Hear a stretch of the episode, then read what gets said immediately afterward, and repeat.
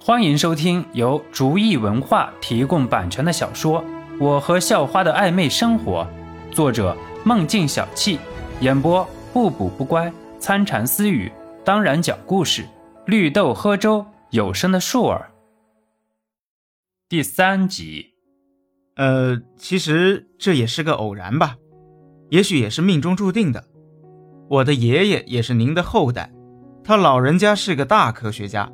国家为了保护它，就对它的基因进行了分析，发现有一部分是被改造过的，而且技术就是我们那个时代的技术，所以才想到可能是有先辈出过问题被改造了，也就查到了您现在的一点点基因缺陷，就派我过来喽。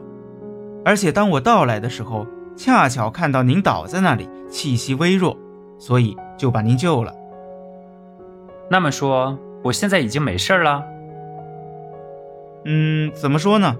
您人是没事了，可是身体还是有那种缺陷，包括基因。不过我也会慢慢帮您改造的。改造好了，你们未来的人就不会有事了。其实肖诺最害怕的还是未来的后代们会因为自己出事儿。毕竟家族遗传的基因有那么点缺陷，在平时没什么事儿。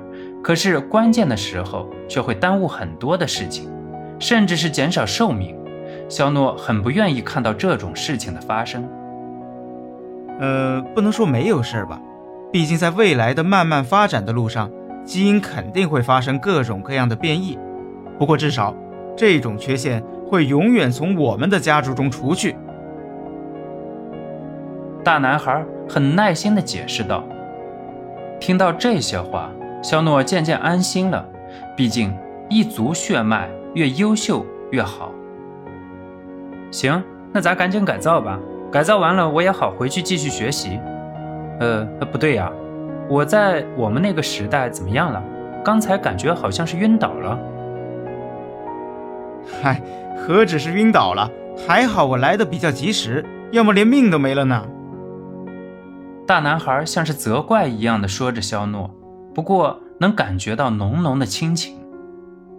嗯，那个缺陷刚才倒是没事儿，不过我再晚来一会儿，估计您就没了，连带我肯定也没了。这个时候，大男孩突然话锋一转，很坏笑的看着肖诺：“哎，那个女生不错呀，是老奶奶不？好像很担心你的样子，把你送医院，还守着你打点滴。”说着，大男孩按动手边的一个按钮，一幅画面就展现在肖诺面前。画面里是随心妍紧紧地抓着肖诺的手，眼睛还泛着泪光。快点，让我出去！大男孩微微一笑，肖诺便感受到了随心妍手心的温度。心妍，谢谢你。肖诺知道随心妍的所作所为后，很感动，也感到很温暖。啊，肖诺，你醒了！随心言说着，憋了很久的眼泪一下子涌了出来。看着肖诺醒了过来，随心言也感觉压力一下子缓了过来。刚才看见肖诺倒在那里，随心言也是吓着了。看着美妙的女孩为了自己哭成这样，肖诺也是不禁感慨万千。能得美人如此，又要何求呢？当然，自己也得成长起来，为这位女孩撑起一片天。想着，肖诺情不自禁地把哭成泪人的美女拥进自己怀里。啊！感觉到肖诺有力的大手抚摸着自己的脸，随心妍直接惊叫出来，手还握成拳，不断地打着肖诺。你个坏蛋，刚好点就不老实了，赶紧好好休息吧。一会儿打完点滴，然好回学校。嗯，心妍，我就睡一会儿。肖诺其实已经没问题了，不过感受着随心妍手心的温度，又很享受这种感觉，也就同意了。睡着后，肖诺又回到了那个实验室。来吧，快点帮我，我要变好，我要对得起那个女孩。肖诺很心急地对着大男孩说道：“ 欲速则不达，要保护一个人，不仅要有表面的能量，更要有强大的心智，而且很多的时候，后者往往更重要。大男孩语重心长地说道。肖诺此时也有点不好意思了。的确啊，漫漫的人生长路上，不知道要遇见什么样的情况，强大的心智真的很重要。有很多事情需要静下心来慢慢去思考，才会得出一个圆满的答案。不得不说，这个来自未来的、看似和自己年纪相仿的男孩，对于这些事情比自己看得要透彻多了。突然。